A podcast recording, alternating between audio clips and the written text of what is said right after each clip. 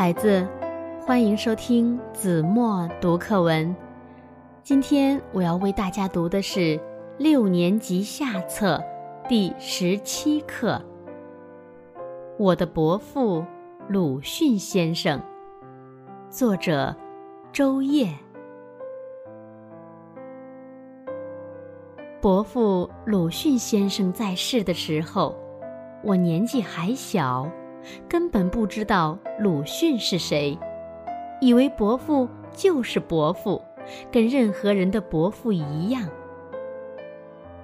伯父去世了，他的遗体躺在万国殡仪馆的礼堂里，许多人都来追悼他，向他致敬，有的甚至失声痛哭。数不清的挽联挂满了墙壁。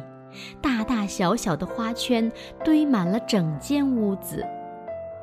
送挽联、送花圈的有工人，有学生，各色各样的人都有。那时候，我有点惊异了：为什么伯父得到这么多人的爱戴？我呆呆地望着。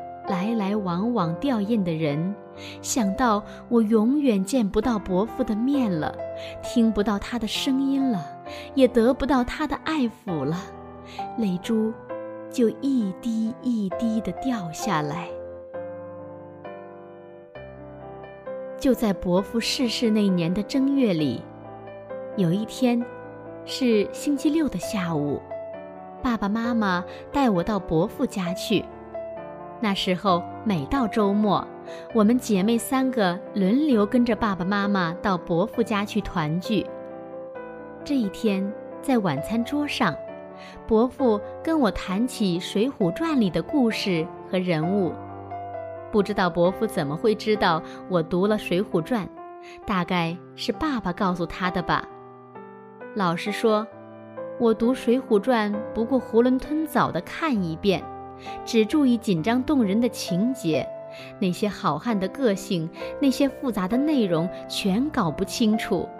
有时候还把这个人做的事情安在那个人身上。伯父问我的时候，我就张冠李戴的乱说一气。伯父摸着胡子，笑了笑，说：“哈哈，还是我的记性好。”听了伯父这句话，我又羞愧又悔恨，比挨打挨骂还难受。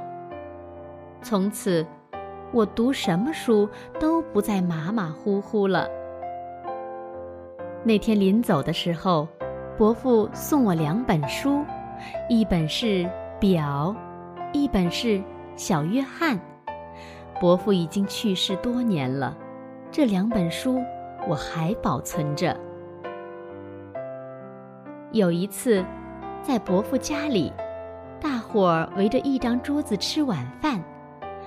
我望望爸爸的鼻子，又望望伯父的鼻子，对他说：“大伯，您跟爸爸哪儿都像，就是有一点不像。哪一点不像呢？”伯父转过头来，微笑着问我，他嘴里嚼着，嘴上的胡子跟着一动一动的。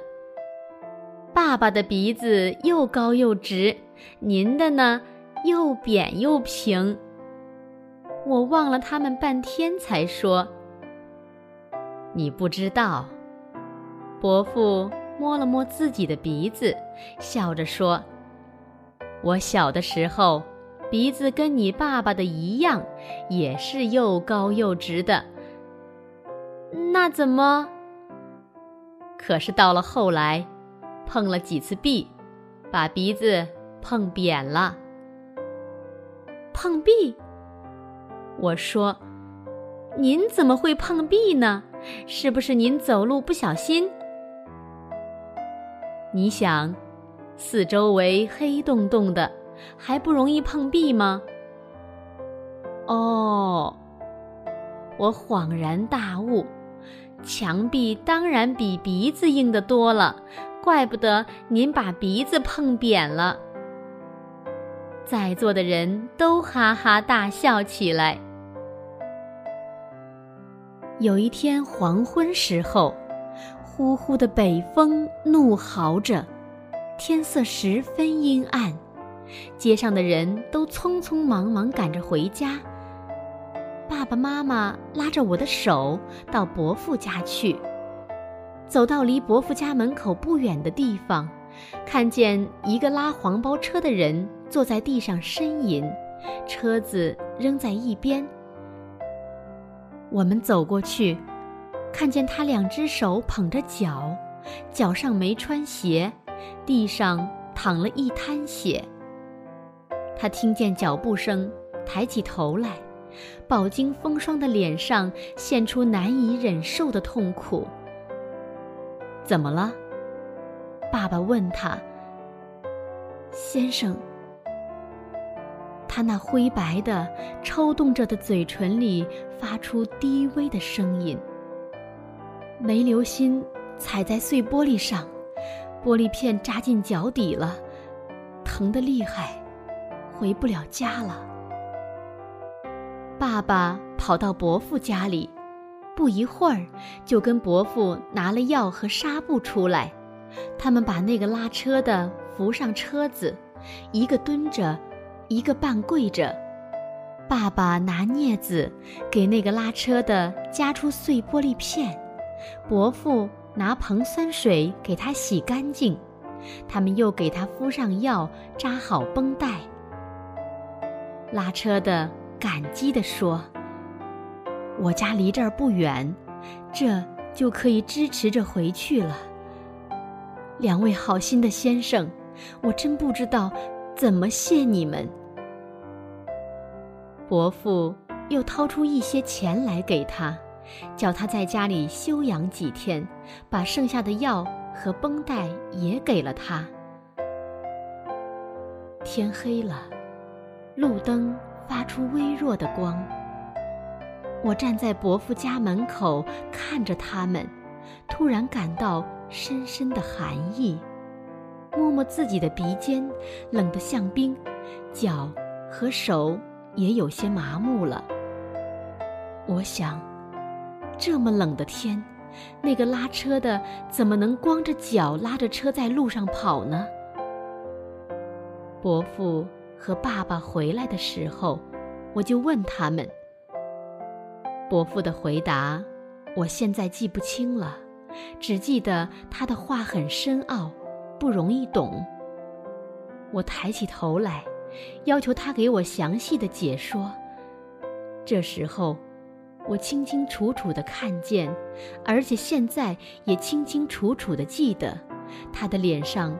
不再有那种慈祥的愉快的表情了，他变得那么严肃。他没有回答我，只把枯瘦的手按在我的头上，半天没动，最后深深的叹了一口气。